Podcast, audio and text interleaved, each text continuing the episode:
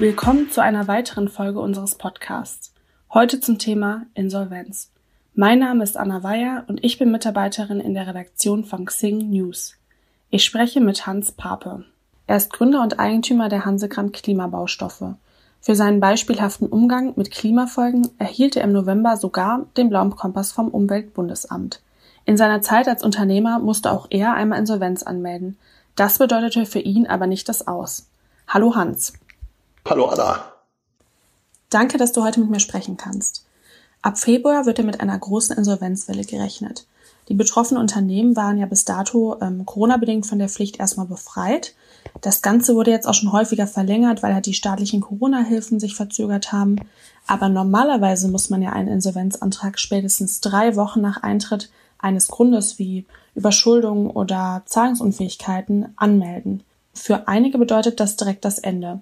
Jetzt warst du vor einigen Jahren selber in so einer Situation. Vielleicht kannst du das einmal schildern. Ja, also bin in die Situation reingekommen, äh, als wir die Wende einfach falsch eingeschätzt haben.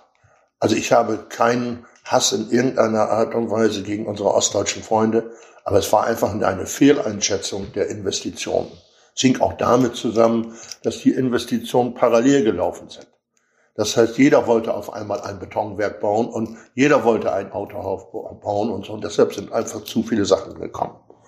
Und äh, dadurch ist mein Unternehmen so groß geworden und viel zu schnell groß geworden, dass mir dadurch das Tempo entglitten ist. Das heißt, es waren auch zu viele Geber da. Es waren auch Leute da, die gesagt haben, Mensch, ihr habt so viel Geld, macht doch weiter, macht doch weiter. Und ich habe dieses Geld auch genommen und ich habe Kunden gehabt, die haben gesagt, mach doch mit oder mach mit. Und dadurch bin ich zu schnell groß geworden und dann bin ich daraufhin irgendwann in die Insolvenz gegangen. Sag mal, wie genau lief das denn ab mit der Insolvenz? Also wie verlief die Zeit, wo du noch dagegen angekämpft hast? Und war das vielleicht sogar eine Befreiung, als du im Endeffekt dann die Insolvenz angemeldet hast? Ja, ich habe versucht, den Schaden so gering wie irgend möglich zu halten. Das heißt, ich habe auch meine Hauptgläubiger darauf hingewiesen, ich glaube, das geht nicht mehr lange. Und dann haben wir uns gemeinsam eigentlich schon auf die Insolvenz vorbereitet und haben gesagt, dass Sachen, die nicht gegen das Insolvenzrecht verstoßen, aber abzuwickeln sind, vorher, soweit es geht, zu normalisieren. Und dann bin ich in die Insolvenz gegangen, wenn ich einen Fehler gemacht habe. Ich habe zu lange gewartet. Das kann ich einfach nur sagen. Ich kann einfach nur sagen, wenn ich heute Leute habe, die sagen, ich sehe ab, ich kann es nicht mehr, dann sage ich, tu eingefallen, melde dich rechtzeitig und versuch nicht durch Tricks, die dir später wehtun, irgendetwas hinauszuzögern. Mhm. Aber wie hat sich das denn geäußert, dass du zu lange gewartet hast? Also was war da im Endeffekt ähm, das Problem? Das Problem war einfach das Angst, die, die Angst, sich das Eingestehen des Scheiterns und ihr müsst euch vorstellen, ich lebe bei uns in einem dörflichen Umfeld, jeder kennt jeden und ey, der ist auch pleite. Und das ist einfach eine Sache, wovor ich Angst gehabt habe und äh, das einzugestehen. Und dazu kommt natürlich Anerkennung, Freund. Das Thema Anerkennung und Verlust der Anerkennung, Verlust des Selbstwertgefühls, dass du sagst, ey, ich schaffe etwas nicht, äh, das hat wehgetan. Also hattest du dann auch Angst? Im Endeffekt ähm, hat ja dann im Unternehmen ein Insolvenzverwalter die Kontrolle übernommen. Hattest du auch Angst, dass du dann irgendwie einen Kontrollverlust erleidest? Oder hattest du das Gefühl, irgendwie, dass einfach da der Kontrollverlust ist und der Gesichtsverlust generell? Ja, ich habe aber auch die Kontrolle übergeben. Das heißt, wenn du diesen langen Weg gehst und kämpfst bis zum Ende, dann kommt jemand von außen, dann bist du, war ich zumindest auch fertig. Dann habe ich nicht gesagt, wir machen das gemeinsam. Das waren zwar die ersten zwei oder drei Wochen so, aber ich habe dann wirklich meine Firma aus der Hand gegeben und dem Insolvenzverwalter, der sich mit ein, zwei besten Leuten aus meinem Team gesagt hat, äh, wir machen das schon irgendwo weiter. Ich, ich war fertig. Hm. Wie hast du dich denn dabei gefühlt? Also die ganze Situation, du hast ja schon gesagt, du hattest irgendwie Angst. Was waren sonst noch die Probleme? Äh, das Fühlen ist sicherlich auf dem Dorf und in der Stadt etwas anderes. Es ist sicherlich etwas anderes, ob du diese Sache in der Anonymität erlebst oder ob du diese Sache in einem Umfeld erlebst, wo dein Onkel auf dich guckt, wo alle auf dich gucken, na, schafft er das? Wie sieht's aus? Wie, wie, wie macht er das? Und äh, das sind, waren einfach schlaflose Nächte. Ich behaupte aber auch im Nachhinein, dass wenn ich diese schlaflosen Nächte nicht gehabt hätte und ich es mich nicht mit der Ernst, mit dem Ernst und mit dem Herzblut so gemacht hätte, wäre ich heute nicht da, wo ich wieder bin. Ja, du warst ja dann auch länger im Ausland. Ähm, ist dir denn der Neustadt schwer gefallen und welchen Antrieb hattest du dazu, das Ganze nochmal zu versuchen? über all dem steht das, der Satz von, ich weiß nicht, wer ihn gesagt hat, hinfallen ist nicht schlimm, aber nicht wieder aufstehen ist schlimm.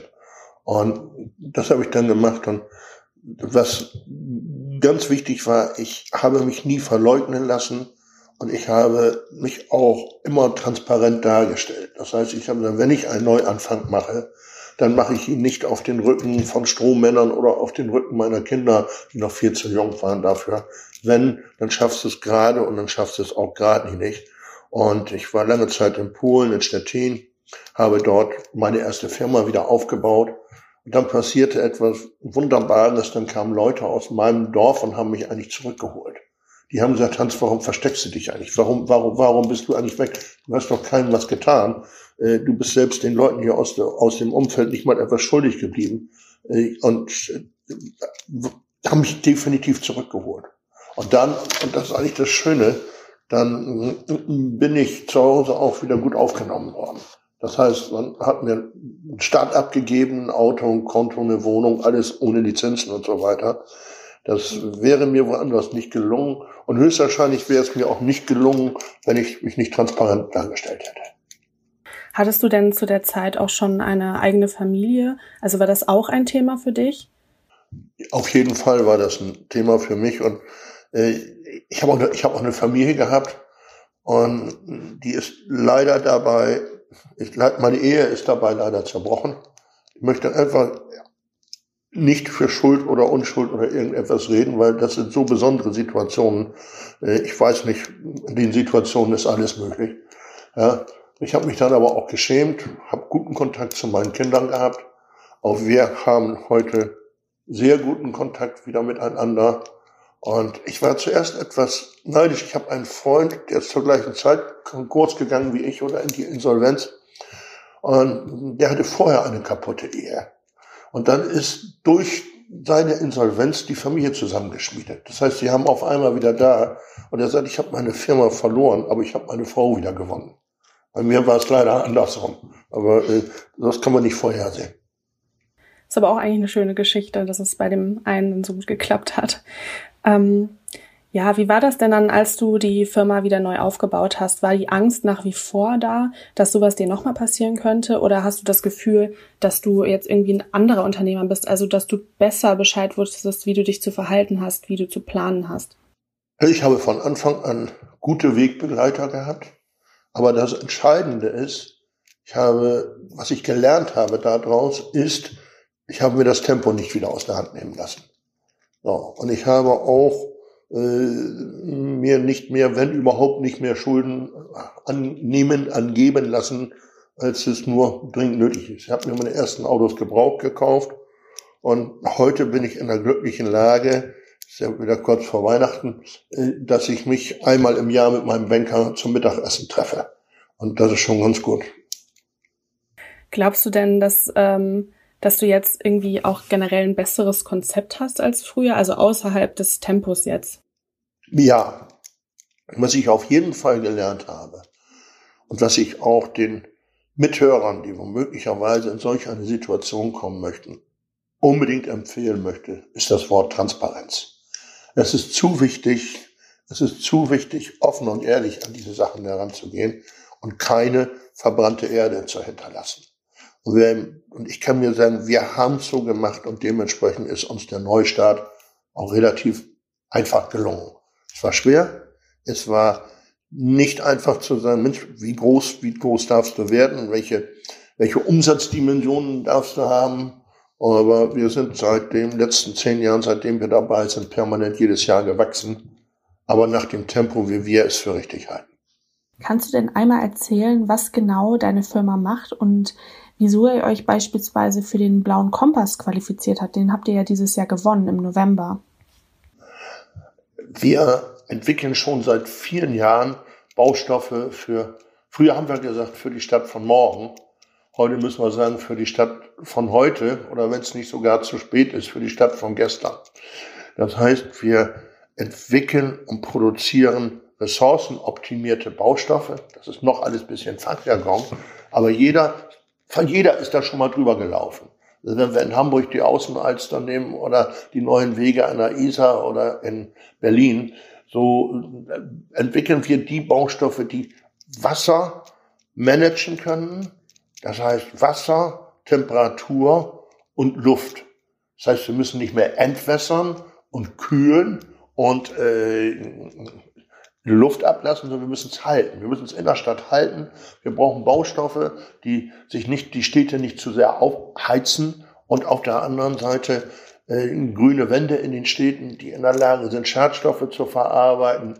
Wir brauchen Wege, die Wasser aufnehmen können, aber die dann auch in großen langen Hitzeperioden, die wir im Sommer immer mehr bekommen, Wasser wieder zurückgeben, um Wohlgefühl gefühlt in der Stadt zu haben. Wir haben heute in großen Städten manchmal bis zu 10 Grad, 10 Grad Temperaturunterschied in der gleichen Sekunde, ob ich im Park bin oder mitten zwischen den Hochhäusern stehe. Und da müssen wir was dran machen. Und da ist Hansegrad mit dem 60-Mann-Team weiter in Forschung und Entwicklung, weil wir auch sagen, wir müssen da ganzheitlich denken. Wenn wir sagen, wir haben nur einen Papierkorb, der nachts automatisch leuchtet, da kommen wir in dieser schnelllebigen Zeit nicht weiter. Wir müssen sagen, das ist die breite Straße, so müsst ihr die Bäume machen, so müsst ihr die Radwege machen, so müsst ihr die Autospuren machen, so müsst ihr die Entwässerung machen. Und das kann Hanseland einfach. Was würdest du den Unternehmern raten, die jetzt bald Insolvenz anmelden müssen? Ich habe einen anderen Freund, der hat, ich erzähle einmal ein Beispiel zu verstehen. So, der hat gesagt, ich habe ihm gesagt, sag mal, was fährst du denn für ein großes Auto? Er sagte, ich gehe bald in die Insolvenz, noch bekomme ich dieses Auto von der Leasing. Das ist der absolut falsche Weg. Das ist der absolut falsche Weg. Denkt an eure Zukunft. Es ist im Moment nicht einfach. Es gibt im Moment Situationen, die sind einfach hart. Aber ich, ich habe sie auch durchgemacht. Aber ich kann jeden im Nachhinein sagen, verhaltet euch transparent und ordentlich, dann hat jeder die Chance auf einen guten Neuanfang. Okay, super, Dankeschön. Ich bedanke mich auch. Ja und wünsche viel Erfolg.